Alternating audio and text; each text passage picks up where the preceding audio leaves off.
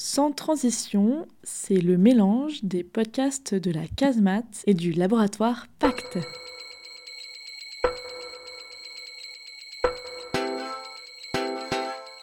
Bonjour à toutes et à tous et bienvenue à la Casemate. Si vous êtes dans la salle, vous ne pourrez pas vous empêcher de noter que nous sommes le 7 juin 2022. Il est 17h passé et ce contenu sera aussi podcastable sur deux fils de podcast, Écho de Sciences Grenoble, produit par la Casemate, et Impact, produit par le laboratoire Pacte.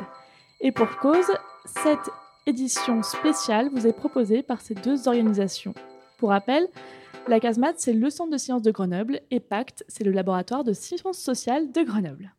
Aujourd'hui, nous avons en plateau trois invités pour discuter de leurs recherches autour des transitions. Michael Chambru, Stéphane Labranche et Céline Lutoff. Bonjour Bonjour. Bonjour. Alors, euh, tout au long de cette émission, je serai accompagnée de différents co-intervieweurs. Arthur Larpan, chargé de communication au laboratoire Pacte, Virginie Stromeyer, assistante de projet en médiation scientifique à la Casemate, et Emmanuel Lenné, chargé de projet à la Casemate. Arthur, c'est à toi.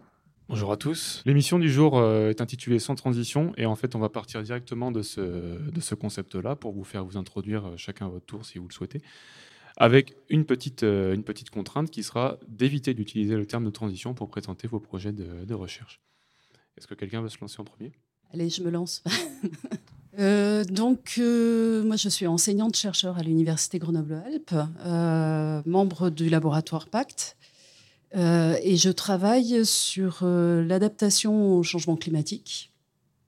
J'ai travaillé précédemment pendant pas mal de temps sur, euh, sur les questions d'adaptation face aux phénomènes naturels extrêmes, et particulièrement par rapport aux, phénomènes de précipitation extrême, ce qui m'a amené progressivement à aller vers la question du changement climatique plus globalement. Euh, qui manipule du coup des échelles euh, à la fois spatiales et temporelles euh, d'une autre dimension que les simples, enfin simples, ils sont jamais simples, mais que les événements extrêmes, les crises, les crues qui peuvent se produire à un moment ou à un autre. Donc mes recherches, elles visent à essayer de comprendre face à, une menace, face à un problème qui se pose à un moment donné, comment les sociétés, comment les territoires que ça soit euh, au niveau des échelles individuelles ou plus collectives, euh, parviennent à euh, faire avec, à s'adapter pour pouvoir faire face. Pour se recentrer sur une échelle un petit peu plus locale, un petit peu plus territoriale, je vais laisser la parole à Michael. Bonjour, du coup moi c'est Michael Chambru, je suis maître de conférence en sciences sociales à l'UGA, comme, comme Céline, et moi mes, mes travaux portent sur en quoi ou comment la communication façonne les enjeux d'adaptation des territoires du coup de montagne, notamment euh, en participant à l'invisibilisation des enjeux euh, socio-environnementaux euh, de ces territoires face à l'urgence climatique, notamment par la dépolitisation de ces enjeux et de ces questions-là. On est sur un sans faute pour le moment, aucune transition n'a été prononcée. Cette fois-ci, on va se recentrer à une échelle un peu plus globale et je vais laisser Stéphane se présenter. Bonjour, je suis Stéphane Labranche, je suis le coordonnateur scientifique d'un groupe d'experts sur les, changements de comportement. Et puis, je me considère comme, ça dépend des jours, soit sociologue du climat, soit climatologue de la société. Euh, je travaille sur cette question-là depuis 2003. J'essaie de comprendre les freins, les obstacles et les moteurs au changement de comportement euh, au niveau individuel, mais ça peut être aussi les changements institutionnels, euh, opérations, fonctionnement, identité culturelle d'une institution permettent ou pas euh, de travailler dans le sens de la neutralité carbone. Super. Donc cette fois-ci, on va partir sur le postulat inverse. À présent que vous avez réussi à vous présenter sans utiliser une seule fois le T-word, qu'est-ce qui vous inspire ce mot de transition? Peut-être on peut commencer de nouveau par Céline. Eh bien, allons-y. Alors, ce terme de, transition, moi, je le mobilise pas forcément. Ça n'a pas été très compliqué, en fait, de pas plonger parce que dans, le petit exercice, parce que c'est pas un terme que je mobilise euh, tant que ça dans mes recherches. Euh, ce qui m'inspire euh, surtout, c'est la définition qu'on peut trouver, enfin la définition assez courante de ce mot, c'est-à-dire le passage d'un état à un autre.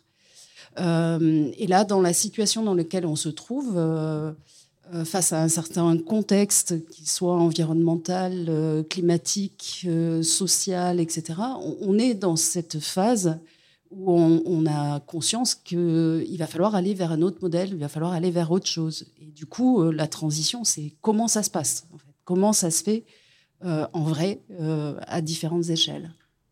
Justement, avant de laisser la parole à, à Michael et Stéphane, le comment est important et quelles sont les méthodes, vous, que vous privilégiez pour arriver à quantifier cette euh, notion Alors, euh, je ne cherche pas toujours à quantifier, je cherche beaucoup aussi à qualifier. Et les méthodes que je mobilise, c'est les, les, méthodes classiques des sciences sociales, des enquêtes, qu'elles soient qualitatives ou quantitatives, justement, et le traitement des données euh, qui en découlent ou d'autres données qui viennent compléter, poser un cadre, poser un contexte, etc.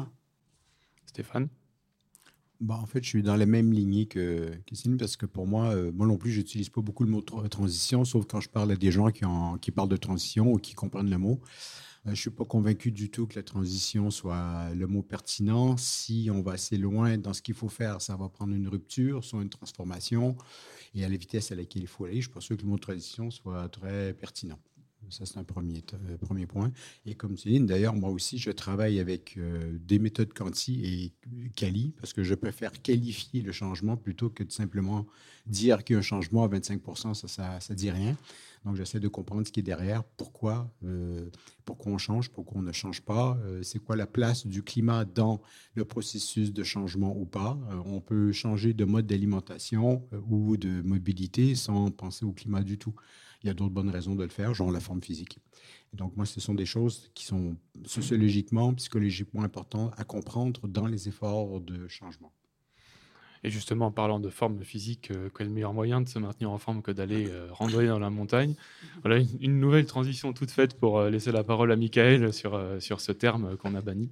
Alors, du coup, moi, moi la différence de, Stéphane et, de Céline, c'est un, un, terme que j'utilise beaucoup, en tout cas qu'on utilise beaucoup dans, nos recherches, notamment parce que ce que j'ai pas dit en introduction, euh, je fais partie d'un groupe de recherche donc, qui s'appelle le LabEx System, en gros, qui fédère des chercheurs en, sciences humaines et sociales sur le bassin grenoblois et chambérien, où on se saisit de ce mot de transition, euh, du coup, pour voir ce que la recherche en SHS apporte du coup euh, dessus. Donc on essaye de prendre au sérieux euh, ce, mot, ce concept un peu mot-clé, mot-valise qu'on voit, qu'on voit de partout. Et, la manière, et c'est là où par contre ça va se recouper avec ce qui a été dit avant, la manière dont on le saisit, ou en tout cas de la manière dont moi je le saisis, c'est comme une injonction, aujourd'hui un discours qui s'applique sur les territoires sous forme d'injonction, auquel les territoires ils ne peuvent pas échapper, avec la particularité que ce mot, il est indéfini et il renvoie à des réalités sociales, des réalités économiques, des réalités territoriales complètement différente, complètement même voire antagoniste, et avec couplé d'une autre injonction qui est l'injonction au consensus. Donc aujourd'hui, dans les territoires de montagne, tout le monde doit aller vers la transition, tout le monde doit être d'accord, et on ne peut pas ne pas être euh, du coup d'accord. Et ça, à un moment où il y a des enjeux, ce que je disais tout à l'heure, socio-environnementaux très forts et d'antagonisme euh, qui, qui, se, qui se déploient, c'est complexe, c'est compliqué. Et le truc qui nous, semble, en tout cas moi, qui me semble intéressant dans tout ça, c'est en tout cas ce qu'on observe dans les territoires de montagne, c'est l'émergence, la réémergence de conflits, de conflictualités assez fortes autour de ce vocable de transition et qui remettent en jeu tout ce qui a été évoqué avant, qui est derrière comment du coup un, territoire s'adapte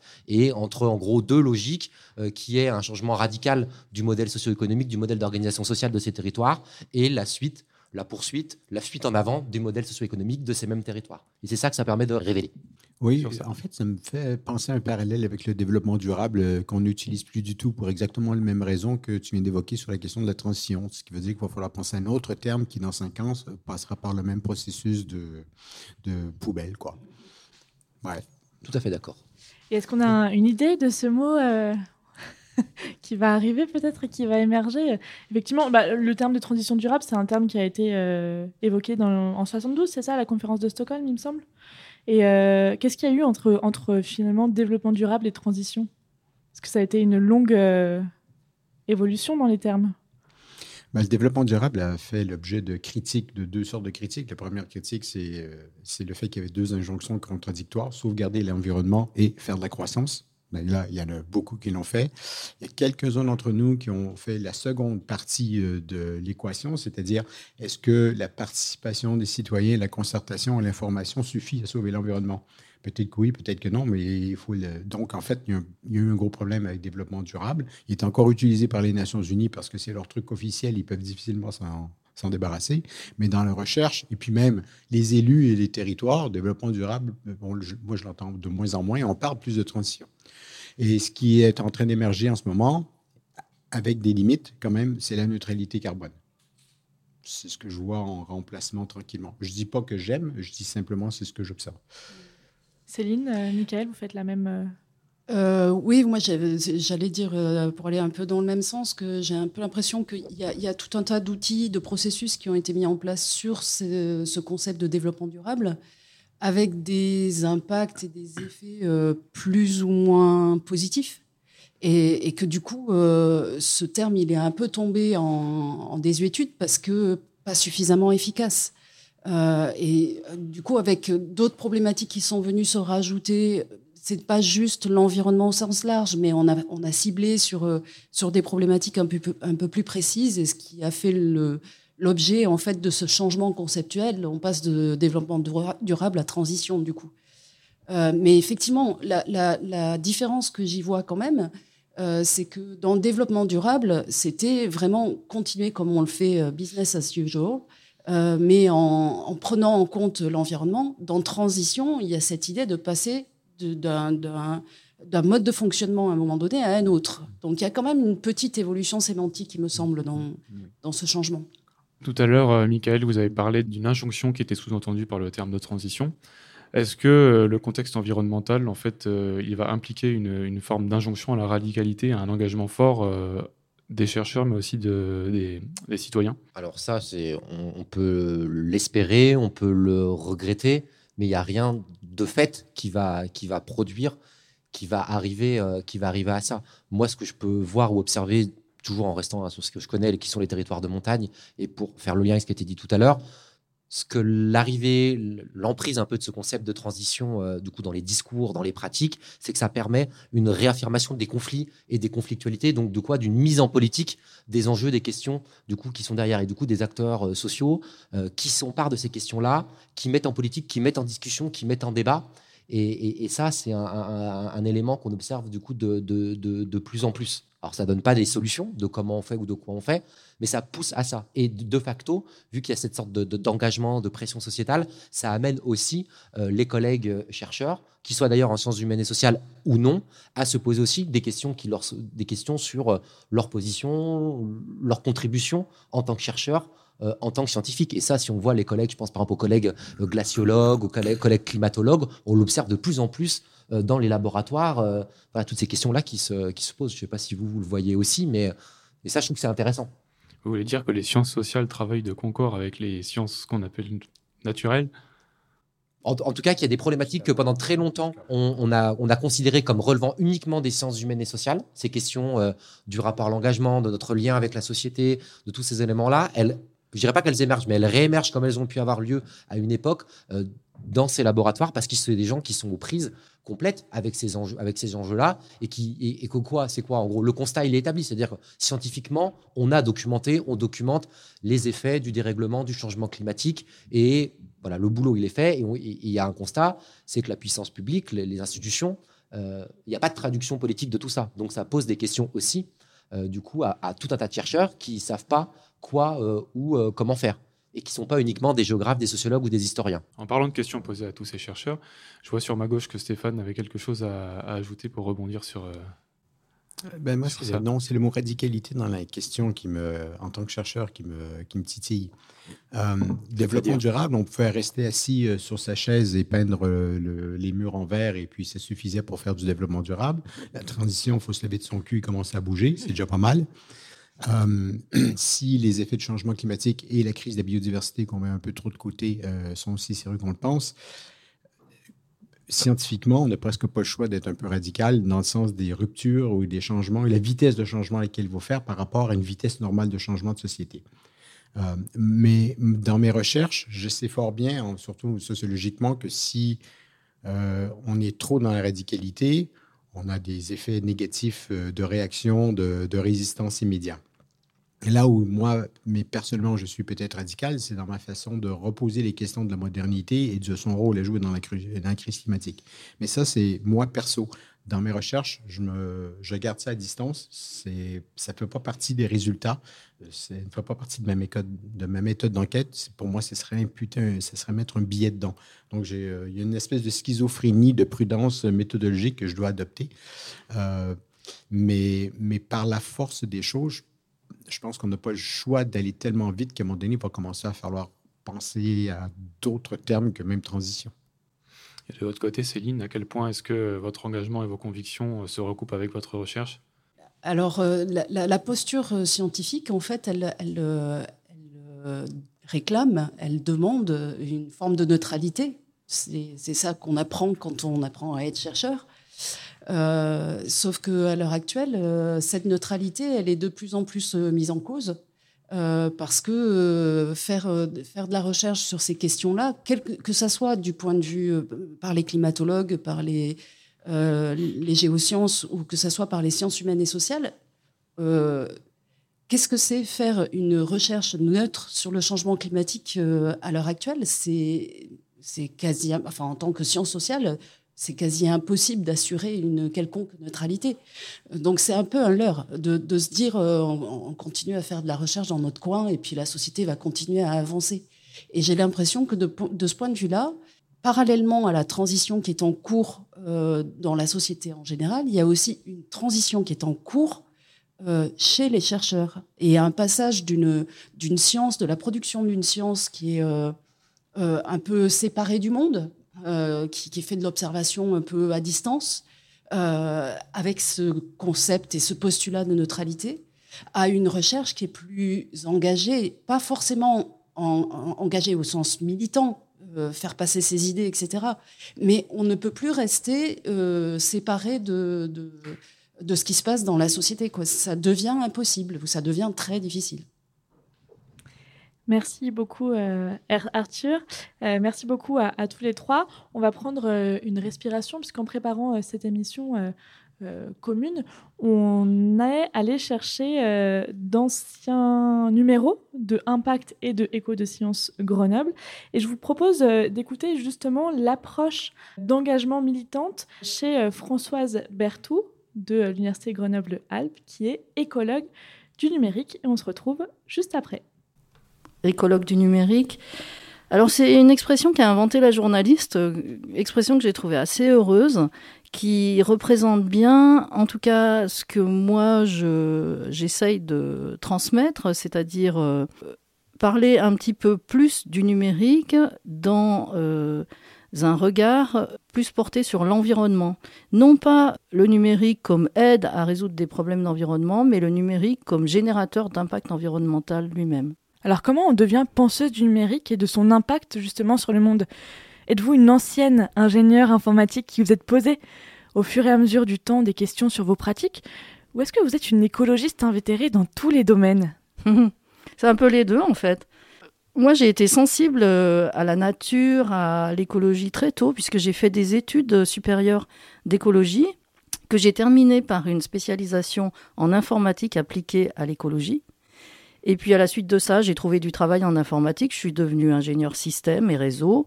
Et puis euh, j'ai commencé à, j'ai commencé et j'ai passé pas mal de temps dans ma carrière au CNRS à gérer des clusters de calcul, des machines de calcul pour les chercheurs.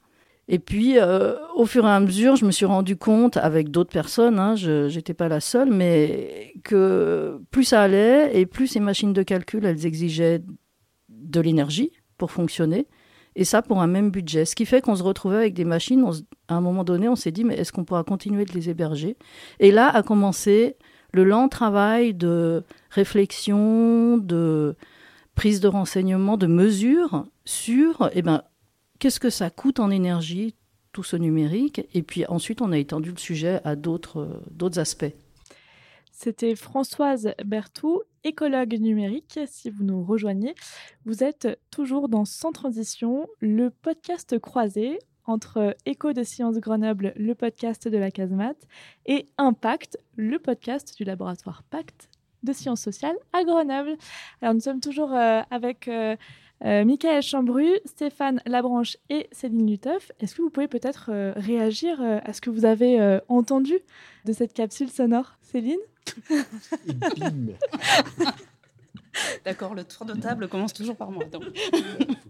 Justement, je trouve que c'est intéressant de, voir comment, euh, là, cette transition s'est faite entre une réflexion euh, purement technique sur euh, comment, comment on, produit des, euh, des centres de calcul, des machines qui permettent d'aller toujours plus loin, toujours plus haut, toujours plus fort euh, concernant cette, ces, calculs et, ce numérique. Et puis, à un moment donné, cette prise de conscience de mais attends, c'est à quel prix? Qu'est-ce qu'il en coûte quoi, de, de, cet investissement-là? Et, et, comment on peut inverser la tendance? Ok, ces nécessités de calcul, elles vont rester mais comment on peut faire autrement euh, en tenant compte aussi des, contraintes et de, l'impact que cela peut avoir sur, euh, sur l'environnement. Et euh, on, est bien du coup dans cette transition de OK, je ne peux pas continuer à faire mon business de mon côté et à, produire toujours plus de calculs sans tenir compte de ce qui se passe dans la société et dans ce qui est en train de vivre la société et l'environnement d'une manière générale. Mm. Ça rejoint un peu ce que je disais tout à l'heure du coup. C'est marrant parce que quand on essaie de joindre euh, Madame Berthoud, en fait, euh, on se rend compte qu'elle regarde pas ses mails très souvent et c'est une volonté. Et c'est aussi comment est-ce que on revient à l'essentiel et comment est-ce qu'on n'est pas finalement esclave de la machine et d'avoir son mail sur ses téléphones et tout. Enfin, c'est hyper intéressant euh, aussi. Michael, Stéphane, est-ce que vous voulez réagir? Ouais, moi je vais réagir d'une autre manière. c'est que avec euh, l'augmentation ben, l'informatisation de notre société, on arrive aussi en matière d'énergie avec une, informatisation de l'énergie, avec les, smart grids, donc les réseaux intelligents, les compteurs intelligents, et une domotisation croissante de tous nos appareils électroménagers. Donc, d'ici 10 ans, votre sèche-linge, votre grille-pain, euh, vos, lumières, etc., vont être domotisés, vont envoyer des signaux de consommation d'énergie à votre opérateur et euh, va y avoir des échanges d'infos ce qui est quand même un coût et une consommation d'énergie en soi, avant le COVID. L'informatique est passée devant l'aviation internationale en termes de gaz d'effet de serre, de consommation d'énergie. Hein. Donc ça, euh, il y a un truc qui se passe qui va être important et savoir en s'accélérant. Euh, il y a des bonnes raisons en termes de stabilité des réseaux, de potentiel de réduction légère de consommation d'énergie dans les ménages, une, réduction de la consommation d'énergie dans les entreprises qui est plus importante grâce à la domotique. Mais ensuite, moi, ce que j'ai vu, c'est que souvent, il y a un, un, postulat que si on amène de la domotique dans un domicile, les gens vont devenir beaucoup plus intelligents et beaucoup plus pratiquants en termes de consommation d'énergie et que ça se passe tout seul comme s'il n'y avait pas des interactions hyper complexes entre un individu et la technologie qui est en face, incluant euh, l'interaction de j'en ai rien à foutre et je ne regarde pas et ça n'a aucun impact sur moi. Donc, euh, pour moi, le, bilan global d'une informatisation du système d'énergie n'est pas fini encore. Moi, le, lien que je, vois, c'est avec euh, les questions que vous posiez tout à l'heure sur la question aussi du coup de l'engagement du chercheur et même de ce terme de radicalité que je voulais rebondir sur ça mais qu'il faut aussi questionner de qu'est-ce qu'on entend souvent dans les discours dominants de qu'est-ce qui est radical et que très souvent c'est la radicalité c'est le, changement la rupture euh, de la société, de l'ordre social existant. Alors qu'on peut aussi envisager que la radicalité, c'est la continuation euh, de ce qui existe et de, ce qui est là aujourd'hui. Et je trouve qu'il y a un exemple aujourd'hui qui, en montagne, dans les territoires de montagne, illustre assez bien, c'est la question de l'eau de l'accès et de la réaffection de la ressource en eau et notamment en eau potable et des choix euh, qu'on est amené à faire inévitablement par rapport à ça et la priorisation euh, qu'on donne. Est-ce qu'on est, euh, sur une eau potable qu'on privilégie pour de l'eau potable en répartition des usages ou est-ce que c'est de l'eau qu'on va utiliser pour massifier le recours à l'enneigement artificiel pour permettre à des domaines de ski alpin de continuer à fonctionner pour les adapter au changement climatique? Et aujourd'hui on a énormément de conflits qui se déploient autour de ça et si je fais le lien avec le chercheur, si on en revient à la question de l'engagement du chercheur, participer à faire des recherches qui visent à documenter et accompagner le recours à l'enneigement euh, artificiel d'un terme massifié, est-ce que c'est pas radical ça? Est-ce que c'est plus radical que d'accompagner les transitions en, tant que chercheur? Et donc voilà, je trouve que cet exemple-là, il est assez intéressant pour réfléchir toute la communauté scientifique qu'on est à comment on se positionne et à partir de quoi on est et qu'est-ce qui est radical et ce qui ne l'est pas. Et, voilà, et replacer ça dans un contexte, le resituer et pas rester dans, ces, dans cette positionnement. Euh, du coup, vous en avez un petit peu parlé tout à l'heure, justement, vous avez commencé à parler d'engagement euh, militant, de principe de neutralité, ce genre de choses. Est-ce que justement pour vous, euh, le chercheur doit être militant Est-ce qu'il a une responsabilité vis-à-vis de la société? Eh ben, allons-y. Est-ce que le chercheur doit être militant? Non, c'est pas dans ses missions dans, notre feuille de route et dans les, missions qui nous sont assignées quand, quand on est recruté comme enseignant-chercheur ou comme chercheur, il n'est pas écrit qu'on doit être militant.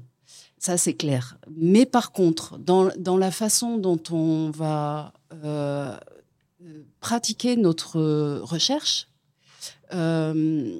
il y a de plus en plus d'interrogations euh, qui nous sont adressées et qui nous demandent de prendre position. Quand on est dans cette interaction avec les territoires, qu'ils soient de montagne ou, de, pas de montagne, euh, il y, a, vraiment des, questionnements qui, nous demandent euh, de, prendre une position radicale ou non sur des questions sensibles. Est-ce que c'est du militantisme?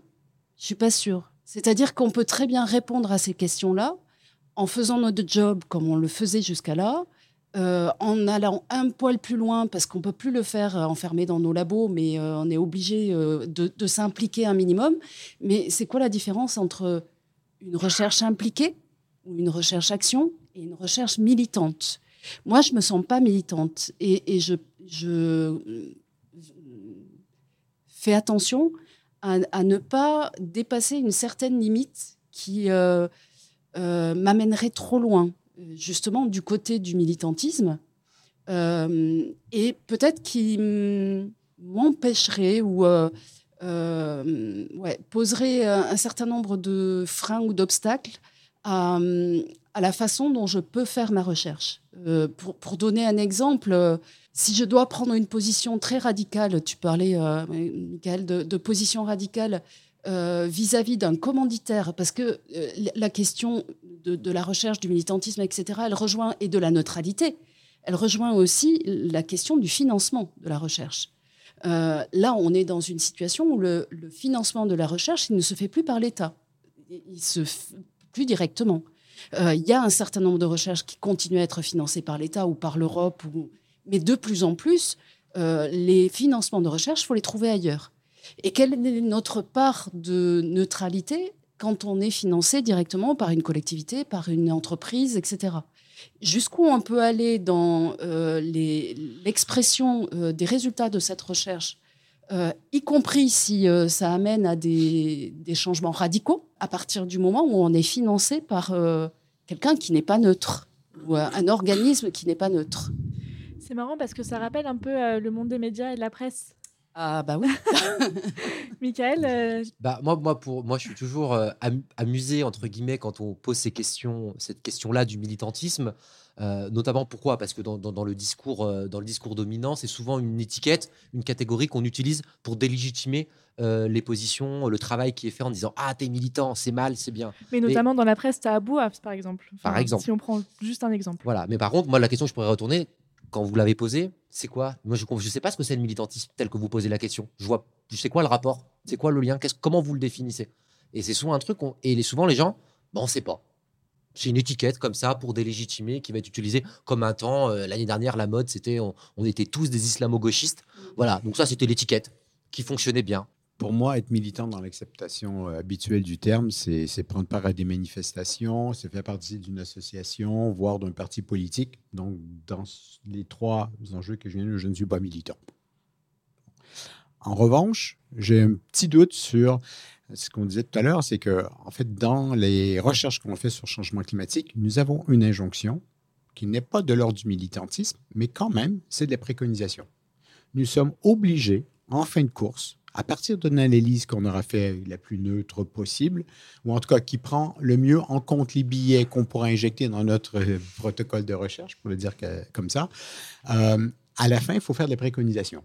Préconisations d'amélioration de politique ou création de politique publique, de stratégie euh, territoriale d'adaptation, de diversification d'économie, comment, etc. etc si on ne fait pas ça, fini euh, les, financements, fini les publications, fini la recherche. On est obligé de le faire, ça fait partie intrinsèque du jeu des gens qui bossent sur le, sur le climat.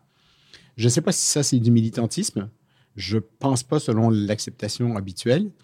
Euh, et donc, moi, personnellement, je ne suis pas militant, mais pourtant, j'agis fortement sur le. J'essaye, en tout cas, d'avoir le plus d'impact positif pour aller dans le meilleur sens possible. C'est aussi comme une posture de journaliste aussi. Enfin, avec Stéphane et Céline, la, semaine dernière, on s'est vu pour parler des, adaptations euh, des stations de moyenne montagne. Et moi, j'ai grandi dans une grosse station, le mondial du tout ski et tout. Et c'est dur, du coup, il faut se remettre sans cesse en question, il faut se déconstruire et arriver, du coup, à se dire, faire un pas de côté. Est-ce que vous avez un exemple de pas de côté, par exemple, que vous avez dû faire, vous, dans vos recherches vous vous êtes dit, ben là, en fait, euh, sur le terrain, dans la manière dont je construis peut-être euh, mes entretiens, il y a un moment donné où ben, il faut faire très attention. Est-ce que, par exemple, travailler en équipe Est-ce que aller sur le terrain avec des étudiants, ça vous aide, ça vous aide pas? Enfin, Comment est-ce que vous arrivez à vous déconstruire peut-être?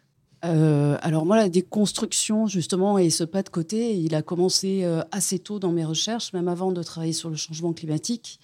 Euh, puisque en travaillant sur les risques naturels, euh, pour moi, il n'était pas euh, concevable de travailler. J'ai commencé à travailler sur les séismes et ensuite sur les crues. Il n'était pas concevable de travailler sur ces questions-là juste par l'entrée sociale. J'avais besoin d'avoir, parce que j'avais déjà mon côté géographe bien, bien inscrit, je pense, j'avais besoin aussi d'avoir une interaction avec les, les les collègues euh, qui travaillent sur les phénomènes eux-mêmes pour euh, mieux les saisir, sachant que moi, je ne sais pas travailler là-dessus, ce n'est pas, pas mon métier. Euh, et du coup, le pas de côté, il a été fait dans ce travail interdisciplinaire que j'ai commencé très tôt. et dans quel sens? En fait, l'interdisciplinarité telle que je la conçois, c'est-à-dire ce travail entre ce qu'on appelle aussi interdisciplinarité radicale, euh, dans certains cas, c'est-à-dire faire travailler ensemble des, dans mon, cas, chercheurs en sciences sociales et des chercheurs en géosciences, euh, c'est euh, laisser un peu de côté son background, son, sa, sa philosophie, ses connaissances, etc essayer de comprendre un peu comme le ferait un ethnologue quelles sont les bases de connaissances, euh, le mode de fonctionnement de la recherche dans l'autre science euh, ou dans les autres sciences, et essayer de voir comment on peut faire la moitié du chemin chacun pour arriver à produire et à construire euh, une connaissance qui est inédite. qui n'est ni d'une science ni de l'autre, mais qui est quelque chose qui est à mi-chemin entre les deux. Et ça, c'est un, pas de côté qui est important pour aborder toutes les questions euh, euh, qui ont trait à l'environnement, au changement climatique, etc. Parce que ce sont des questions, ce sont des problématiques qui sont éminemment complexes. On ne peut pas le prendre uniquement par le bout climat ou uniquement par le bout euh, changement de société. On est obligé de, concevoir ça dans, dans, un sens systémique par tous les bouts à la fois. Sauf qu'un individu tout seul ne peut pas le faire. Donc le travail en équipe, pour moi, il est indispensable, et qui plus est en équipe interdisciplinaire. En associant des étudiants, enfin, tout, euh, voilà, ça peut être large, mais voilà, c'est vraiment avoir ces différents regards. On lit sur un autre euh, gros mot, c'est en fait celui de la controverse finalement. C'est comment est-ce qu'on fait intervenir euh, plusieurs, plusieurs aspects d'un problème scientifique, d'un territoire, et comment est-ce qu'on le, comment est-ce qu'on arrive à écouter chacune des parties, quoi. C'est ce que j'entends. Euh. Alors moi, j'appelle pas forcément ça controverse parce que dans, l'idée de controverse, j'y vois euh, des oppositions, des, choses très critiques. Et là, l'idée, c'est pas d'être dans, une opposition par rapport à une autre science. C'est plutôt d'essayer de construire ensemble une connaissance qui, ne relève ni de l'une des sciences ni de l'autre science. C'est arriver à, produire quelque chose de nouveau ensemble en s'appuyant sur ce que chacun sait faire. Donc c'est pas vraiment de la controverse en tant que tel, c'est plutôt de la, du partenariat, de je sais pas comment on peut le définir, de euh, mis à part l'interdisciplinarité, euh, voilà. C'est ce qu'on utilise en tout cas. Super. Est-ce que vous voulez réagir, Michael et Stéphane? Pour moi, travailler avec des étudiants, c'est pas un pas de côté, c'est une évidence. Euh, euh, travailler en multidisciplinaire euh, ou interdisciplinaire. Au, d'abord, au début, avant 2010, on était surtout en multidisciplinaire, c'est-à-dire qu'on avait chacun notre truc. On publiait un livre avec un chapitre social, un chapitre éco, un chapitre talent, mais on se parlait pas trop. Et depuis quelques années, on se parle beaucoup plus, notamment sur les questions d'adaptation au changement climatique. Je pense qu'on se parle plus entre, entre sciences. Euh, donc ça, ça c'est important je sais pas, moi j'ai travaillé avec des ingénieurs, beaucoup d'économistes, euh, quelques glaciologues aussi parfois, euh, et en fait, ça n'a jamais vraiment posé problème, euh, sauf sur un point, c'est sur la communication auprès du, public. Les scientifiques des sciences naturelles vont avoir tendance à prendre un langage très probabiliste, précis, et il y a des choses qu'on ne peut pas dire parce qu'on ne sait pas, parce que ça fait pas dix ans qu'on voit la même tendance, donc c'est pas du climat, c'est de la météo, je sais pas trop quoi. Mais des fois, pour parler à un public ou à des élus, faire passer un point, il faut prendre une simplification. Mais si on simplifie trop, on passe à côté de la vérité de la science aussi, et là, ça devient presque du mensonge, ou en tout cas, c'est cacher une partie de qui devrait peut-être pas être cachée. Et, je ne sais pas si c'est un moment de controverse, mais c'est certainement un moment d'inconfort.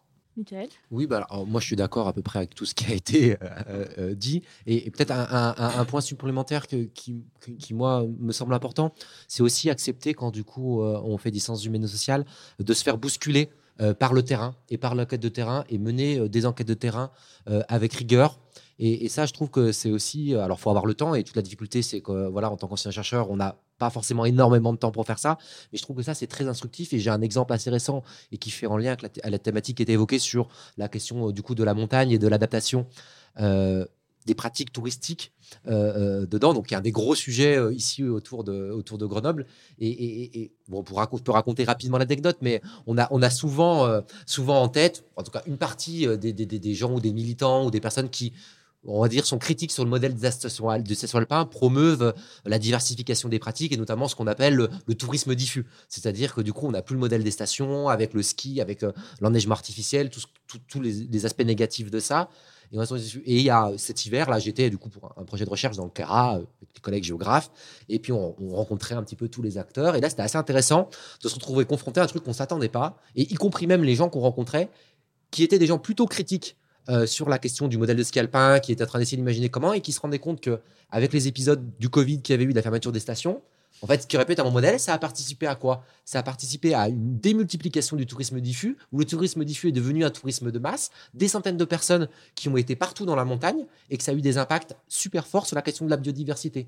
Et que du coup, des gens qui étaient au départ plutôt critiques sur la station alpin qui permet de canaliser les flux, en sont revenus à se dire qu'en fait, une problématique qu'ils n'avaient pas imaginée, canaliser les flux, ça peut être aussi intéressant si on va avoir une approche globale euh, qui prend aussi en compte euh, la biodiversité, euh, la faune et la flore. Et du coup, notre rôle à nous, c'est aussi de prendre ça en considération quand on imagine des scénarios, des préconisations, en se disant, et c'est une différence tout à l'heure peut-être avec la question du militantisme, les idées simplistes, un peu qui, voilà, un concept flash qui marche et ça c'est la solution. En fait, souvent les problèmes ils sont beaucoup plus complexes. Et nous, ce qu'on peut apporter, c'est de décrypter cette complexité-là et, aller euh, pas sur les fausses bonnes solutions qui sont, en plus sont très souvent ensuite promues par les politiques publiques avec 20 ans ou 30 ans de retard en disant voilà, nous on agit maintenant du coup sur, euh, sur, euh, sur le territoire. Stéphane, je sens que vous voulez réagir. Non, mais parce que ce genre d'exemple, il y en a plein. Il y a un exemple de projet de jardin citoyen à Lyon et on leur demande de faire des mesures de biodiversité et les gens comptent les limaces et les, escargots, ils les foutent dans un seau et les foutent à la rivière après. Ça, c'était pas prévu par la recherche. eh bien, je vous propose qu'on euh, passe euh, justement euh, à notre troisième thématique sur la sensibilisation des citoyens. On va parler d'éthique juste après ça. Juste après ça, quoi? Juste après euh, notre deuxième capsule sonore. Euh, alors Stéphane, je suis désolée, c'est vous. je vais peut-être pas vous demander de rebondir après sur ce que vous avez dit, mais euh, si, ça pourrait être intéressant. je suis vraiment pas d'accord avec moi-même. ça va être méta. On se retrouve juste après. On est toujours dans Sans transition, le podcast croisé de Impact et de Écho de Sciences Grenoble en fait, quand on remonte aux origines de la modernité, voire même au christianisme, euh, on s'aperçoit assez rapidement que l'humain et, la nature ont été séparés, à la fois conceptuellement, mais aussi dans nos manières de faire. Euh, ce qui n'est pas vrai de d'autres philosophies, d'autres cultures sur la planète qui, eux, se considèrent comme simplement des enfants de la nature directement, euh, en lien avec les fleurs, les arbres, les rats. voilà.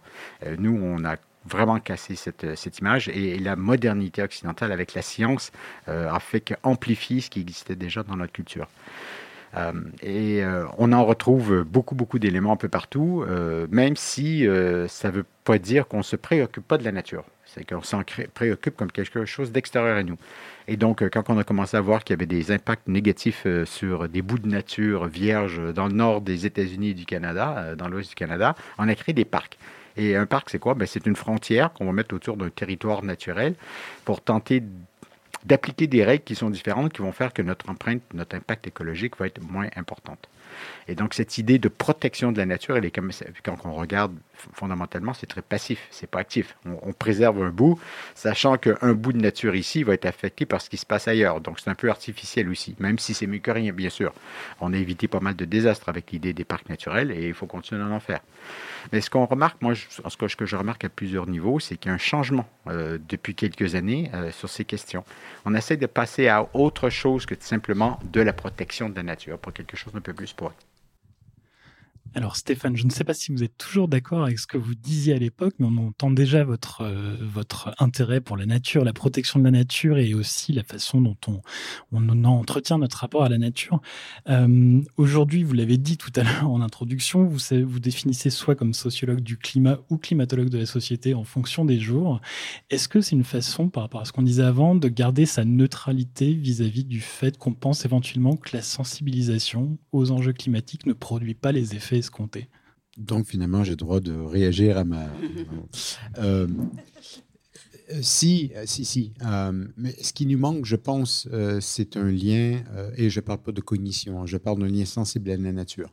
on a des difficultés à, développer ça, que ce soit dans notre système scolaire ou dans le, dans le monde urbain, quoique le monde rural est bien connu aussi pour ses différentes formes de pollution, donc je ne suis pas sûr qu'il soit beaucoup plus proche non plus. Mais, mais je pense que la sensibilité, euh, l'amour de la nature, l'émerveillement devant la beauté de la nature est vachement plus convaincant qu'un rapport du GIEC ou de l'IPBS. Oui, on peut rappeler que la constitution du GIEC, c'est 1988, le premier rapport de 1990, donc ça fait quand même quelques années qu'on s'intéresse à la chose. Et est-ce que du coup, le simple fait, vous, vous, en parliez, hein, le fait d'être multidisciplinaire, est-ce que le simple fait de mettre les unes derrière des autres, ça produit du changement, ou est-ce qu'il faut aller chercher de la sensibilisation, un côté sensible? Est-ce qu'il y a d'autres choses à aller chercher? Je ne sais pas si Mickaël ou Céline, vous voulez réagir sur la question?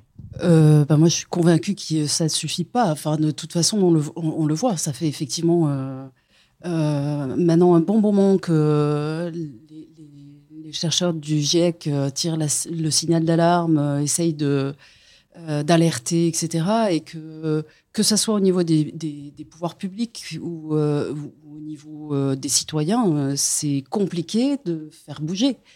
donc, ça ne suffit pas moi, j'ai un peu l'impression que pourquoi ça suffit pas Il y a, probablement une question d'échelle.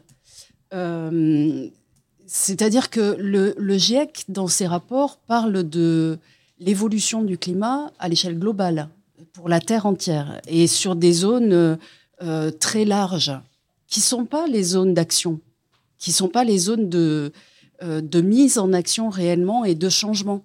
Et en fait, quand on essaye de prendre les, éléments des rapports du GIEC euh, et de les transposer à une échelle où l'action se fait réellement, bah, ça marche pas en fait.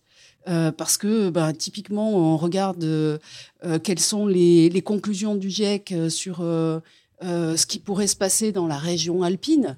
la région alpine, c'est toutes les Alpes et c'est même plus large que ça. Comment est-ce que euh, la, métropole de grenobloise peut prendre ça en compte et l'appliquer euh, sur son territoire et prendre des décisions par rapport à ça? C'est impossible. Il manque un relais, il manque euh, un maillon dans, ce transfert de connaissances.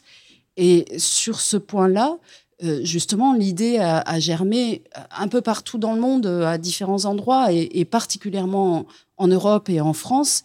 C'est de aux côtés de, ce groupe international euh, d'experts sur le climat, de constituer des, groupes régionaux d'experts sur le climat qui mobilisent en fait les, chercheurs qui travaillent sur ces questions-là, mais à l'échelle régionale, à l'échelle de, des territoires sur lesquels effectivement il va être possible d'agir. Et aller dans ce sens-là me semble indispensable pour euh, réellement à la fois faire de la sensibilisation, ça c'est une première chose, mais aussi amener et accompagner peut-être ou euh, euh, voilà euh, faciliter la mise en action par les interactions qu'on peut avoir avec les acteurs, quelles que soient les échelles auxquelles on, les envisage, c'est-à-dire que ce soit des pouvoirs publics, que ce soit des citoyens, que ce soit des associations ou autres. L'idée, c'est de les interpeller dans leurs préoccupations, dans leur quotidien, pour trouver des leviers d'action. C'est bien, bien ça, finalement C'est en partie ça. Et puis, c'est aussi euh, essayer de voir quels sont les, impacts qui se produisent. Euh, Michael le disait tout à l'heure, euh, les, les, impacts du changement climatique, globalement, ok, on peut dire ça existe, etc. Mais comment ça se passe dans telle vallée par rapport à telle autre vallée en montagne, ou comment ça se passe en montagne par rapport à des plaines, littoraux, etc. C'est très différent. Et du coup, on ne peut pas donner une règle qui s'applique à tout le monde et de la même façon il y a forcément une nécessité de, passer à une autre échelle et de travailler du coup avec euh, euh, les, acteurs euh, des territoires pour être en mesure de leur donner des éléments, de leur donner des connaissances qui leur permettent de prendre des décisions. Avant de peut-être laisser réagir Michael, je, rebondis là-dessus parce que ça revient à ce que disait quelque, Stéphane tout à l'heure. Est-ce que aussi on n'a pas une mémoire sur le temps Est-ce que euh, on n'est pas plus impacté par certains phénomènes quand on veut sensibiliser une crue subite, un, phénomène ponctuel? Et Stéphane le disait tout à l'heure, on dit confondre parfois des météos, changements climatiques, etc., des choses qui plaisent pas beaucoup aux naturalistes. Mais est-ce que parfois, pour produire l'action qu'on souhaite, la fin justifie les moyens? Est-ce qu'on a le droit de laisser planer une ambiguïté au risque de se l'avoir reproché? Peut-être Stéphane. Ben, J'ai un exemple très précis. On a fait une petite étude euh, autour du Grand Annecy sur les questions d'impact du changement climatique. Et en fait, en 2018, le lac est descendu à un niveau jamais vu avant, euh, plus baignable, plus utilisable, plus de tourisme, etc. Et, donc, on demandait aux gens euh, à quoi était dû. La première raison qui est sortie dans l'enquête, c'était changement climatique. Mais on ne peut pas dire scientifiquement que le changement climatique a provoqué cette année-là une diminution à ce point sérieuse, non. Puis en plus, il y a d'autres facteurs, l'agriculture, moins de neige, etc., etc. Sauf que si vous voulez avoir un impact sur les gens, ils y tiennent à leur lac, c'est important en termes touristiques, en termes d'esthétique, en termes de confort d'été, tout ce que vous voulez. L'argument, il est plutôt convaincant et beaucoup plus convaincant que des données scientifiques neutres. Du coup, Michael, est-ce que la fin justifie les moyens ou est-ce qu'il faut aller piocher dans d'autres formes de mise en public euh, de ces questions pour, euh, pour être plus percutant? Alors, je pense que je ne vais pas répondre directement à la question, mais plutôt rebondir sur ce qui a été évoqué. Et, parce que quand on parle de sensibilisation, là, dans la discussion, il y a un acteur qu'on n'a pas, pas évoqué, euh, qui, moi, me semble particulièrement important. Ce sont les, journalistes et les médias, et la façon dont les médias traitent euh, la question, euh, les questions du changement climatique. Et là, je pense aux travaux de nombreux collègues qui sont intéressés à cette question de la médiatisation du changement climatique et qui, notamment, ont montré de façon assez significative comment la médiatisation du changement climatique et l'augmentation du traitement par les médias du changement climatique a contribué à la dépolitisation de la question du changement climatique et dépolitisation euh, entendue au sens de on transfère la responsabilité et les leviers de changement du, du, changement climatique aux individus et à des responsabilités individuelles, à des changements de comportement individuels et non plus aussi à des questions d'organisation sociale plus globales à l'échelle des territoires ou à des échelles autres. Et donc ça, c'est aussi clairement quelque chose qui, qui est fort, qui joue aujourd'hui et qu'on ne peut pas, nous, euh, euh, occulter, si ce n'est à vouloir se donner bonne conscience en se disant, nous, bah, chercheurs, on va faire une petite conf publique, on va faire un petit truc, et puis on va dire, faites ci, faites ça. Mais clairement, on est, et c'est en lien avec ce que disait tout à l'heure Céline, on est à côté euh, des enjeux, on est à côté des leviers d'action. Pour le dire autrement, à un moment donné, cette question, elle est aussi éminemment politique. Et du coup, comment nous, chercheurs, on se positionne par, rapport, par rapport à ça? Pour réancrer ça dans, une sphère politique pour trouver le levier d'action suffisant et pas simplement reporter la responsabilité sur le citoyen. C'est ça que. C'est ça. Et encore, encore faut-il que le politique ou que les politiques aux manettes aient cette envie-là et euh, souhaitent euh, aller dans ce sens-là. Ce qui est encore une autre histoire, euh, par exemple dans notre région. Alors, je vous propose de, faire un pas de côté et de laisser ce, volet politique de côté, mais aussi d'inviter les voix dissonantes dans tout cela, parce que là, on parle comme si euh, il n'y avait pas de, controverse autour du, changement climatique. Il existe encore des phénomènes de déni, et je sais que les controverses sont au cœur de vos recherches, Michael, notamment plutôt autour des territoires de montagne. Je sais que vous avez travaillé sur le loup, notamment dans les territoires de montagne. Est-ce qu'il y a une manière d'inviter d'autres voix au débat Et est-ce que le fait d'inviter ces voix-là, c'est une façon de les réintégrer pour retrouver d'autres leviers pour aussi euh, améliorer l'impact de la communication qu'on porte sur ces sujets? Alors, ce qui pour moi est sûr, c'est que d'avoir un discours surplombant, moralisateur, euh, venant expliquer euh, de l'extérieur, dans les territoires, ce qu'il faudrait faire, ça ne marche pas. Et ça, on a des dizaines, des centaines, des milliers d'exemples en montagne ou ailleurs sur le fait que, que ça marche pas. Et très souvent, euh, ce qu'on voit, c'est que souvent aussi, c'est basé sur des idées reçues, des préjugés qu'on a euh, aussi. Et, si je prends les exemples de, travaux qu'on mène notamment avec les étudiants euh, en montagne, c'est les gens n'ont souvent on aborde ça par le déni. On se dit ah oui, il y a un déni du question du changement climatique. Non, en fait, moi ce que je vois, y a y compris ceux qui promeuvent le, le, recours massif à l'enneigement artificiel.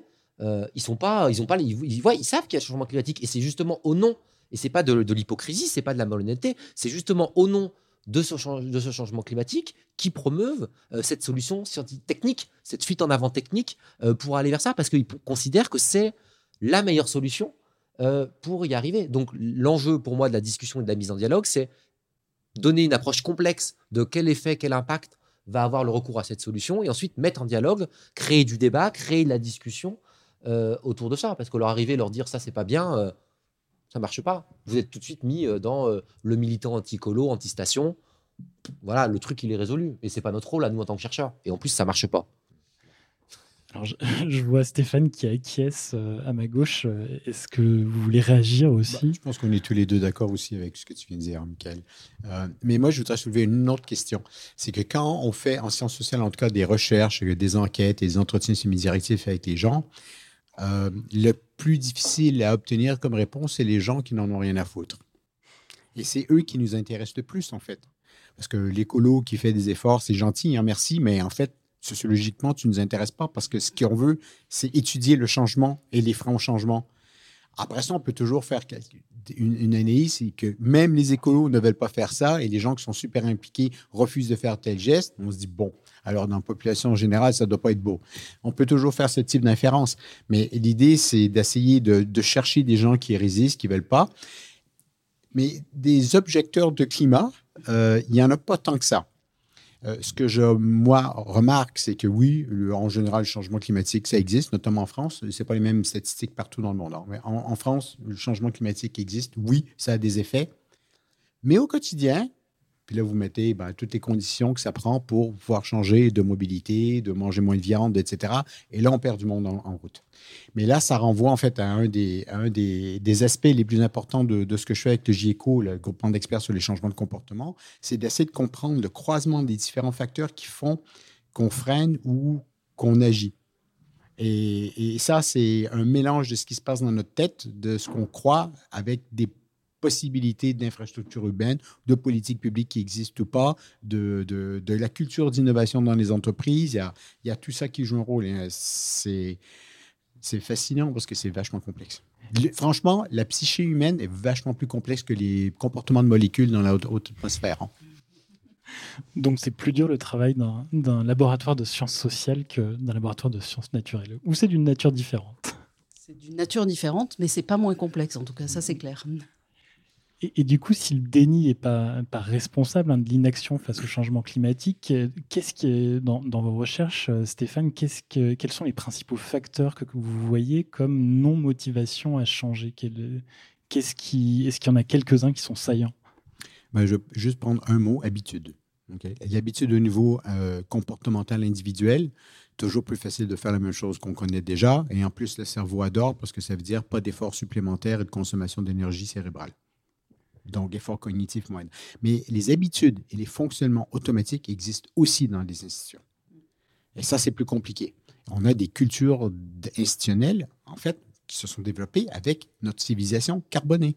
Et on essaie de s'en sortir.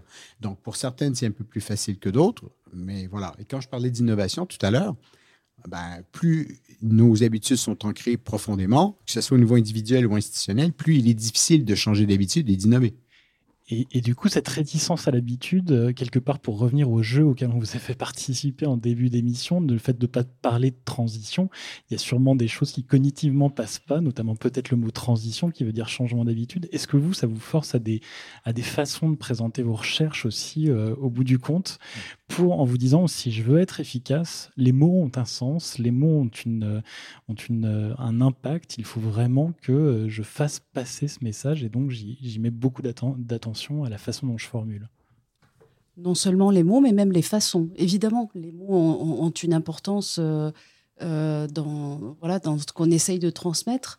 mais dans, le cadre d'un travail sur lequel on s'est retrouvé avec Stéphane d'ailleurs dans les collectivités, on s'est aussi rendu compte que les, modes de transfert euh, devait être réinventé également. On parlait tout à l'heure de euh, conférences scientifiques dans laquelle on va venir expliquer euh, les choses, pourquoi il faut changer, etc. etc. en général, le public qu'on arrive à toucher dans ce cadre-là, il est restreint et il est déjà convaincu. donc en fait, on tombe à côté la plupart du temps. On a essayé dans le cadre de ce projet-là d'imaginer d'autres formes de transmission et notamment en, s'associant euh, avec euh, des partenaires qui développent euh, soit l'axe ludique des jeux pour parler de ces questions-là, ou bien l'axe artistique. On a travaillé avec des artistes pour essayer de développer du conte, du spectacle, qui posent ces questions et, qui permettent en fait d'interroger quelque part, de laisser une trace, de, dire ah ouais, mais ça, je l'avais pas vu comme ça. Et ça ne rend pas du tout, ça n'a pas du tout le même impact. C'est-à-dire que euh, vous assistez à un spectacle ou à une pièce de théâtre euh, euh, la question du, changement climatique, la, question de cette nécessité de changer et de la difficulté que ça impose, mais qu'il faut y aller quand même, ça laissera pas la même place si c'est un spectacle qui vous a touché et si c'est un, chercheur qui vous explique ça euh, par, euh, de, manière très euh, formelle, conceptuelle, etc. Mais vous allez sortir de là en disant ouais, il a raison. Mais ça touche pas au sensible. Tout à l'heure, Stéphane parlait du sensible. c'est un aspect qu'il faut mobiliser, à mon sens, beaucoup plus qu'on ne l'a fait jusqu'à présent. Et nous, on n'est pas formés pour. Nous, on n'est pas. Donc, il faut être capable de s'associer à, des gens qui savent faire ça. Michael, est-ce que vous voulez réagir aussi euh, Oui, moi, peut-être en, complément de ce qui, ce qui vient d'être dit et, qui va peut-être boucler ce qu'on évoquait au début. Pour moi, c'est important euh, d'aussi prendre, euh, comment dire, de faire aussi un pas de côté dans le sens où de mobiliser, même si le, ce concept de transition il est imparfait et, scientifiquement on peut le discuter, le battre en brèche, le, ce que je disais tout à l'heure, le prendre au sérieux, s'en emparer, le déconstruire, montrer sa complexité. Pour moi, c'est aussi une façon euh, d'être en, lien avec ce qui se passe dans les, dans les territoires et du coup dans, leur, diversité. Et ça, je pense que c'est aussi en complément de, des formes nouvelles ou des formes d'expression différentes, quelque chose qui est, important parce que c'est les mots, c'est ce qui aujourd'hui euh, anime les débats politiques, anime euh, les, les, politiques publiques. Ces voilà. Donc, pour moi, il n'y a aucune raison de rester à côté de ça. Donc un concept de transition à déconstruire, à analyser, à reconstruire, et puis peut-être un éternel recommencement avec le prochain mot qui fera son irruption dans le débat public ou dans la controverse ou dans le discours citoyen. Et je vous propose de d'écouter un extrait de Céline Cholez sur la notion de résilience. La résilience, c'est un terme relativement ancien finalement. Euh, euh, dès le début du XXe siècle, il apparaît dans la littérature. Euh, il apparaît aussi, on le connaît par la physique, hein, qui, l'a défini comme la capacité d'un matériau à absorber un choc et à revenir à son état initial. Ce terme a été aussi popularisé par euh, la psychanalyse euh, et la psychologie, avec les travaux notamment de, Boris Cyrulnik, hein, qui a travaillé euh, sur des, jeunes adultes qui avaient été confrontés dans l'enfance hein, à de, graves situations, avec des parents qui étaient décédés, avec des crises graves au niveau de leur communauté, et qui avaient pu rebondir tout au long de, leur vie. Donc, cette notion-là, ce qui est intéressant, c'est que à partir des années 2000, elle s'est largement diffusée dans les grandes organisations internationales, notamment les organisations qui gèrent les risques, comme l'UNDRR, euh, qui est l'instance de l'ONU qui s'occupe de des problématiques de réduction des risques. Euh, et donc, euh, elle est à la fois porteuse de beaucoup de promesses, mais aussi d'un certain nombre d'interrogations dans la communauté scientifique. Euh, la résilience, telle qu'elle a été utilisée pendant des années, cela consistait à décrire une situation, et souvent a posteriori, c'est-à-dire que on constatait que des individus, que des communautés avaient été résilientes. Donc là, en fait, on est dans, un constat. À partir du moment où on, utilise la résilience comme un outil de transformation, comme un outil de management des risques, euh, on est dans une dimension qui, devient très différente. La question qui se pose, c'est est-ce que l'on peut rendre euh, un individu ou une communauté résiliente? Un débat qui euh, se fera peut-être dans un prochain sans transition, peut-être sans résilience, je ne sais pas.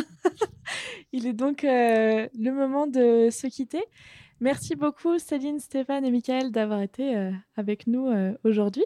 Merci à vous. Merci, beaucoup. Et puis, je rappelle à nos auditeurs et auditrices qu'ils peuvent aller écouter les nombreux épisodes de podcast déjà existants, que ce soit chez Impact, le podcast du laboratoire Pacte de sciences sociales ou euh, dans le fil Écho de sciences Grenoble, le podcast du Centre de sciences de Grenoble, la Casemate. À bientôt. À bientôt, merci. Au revoir, merci. Sans transition, c'est le mélange des podcasts de la Casemate et du laboratoire Pacte.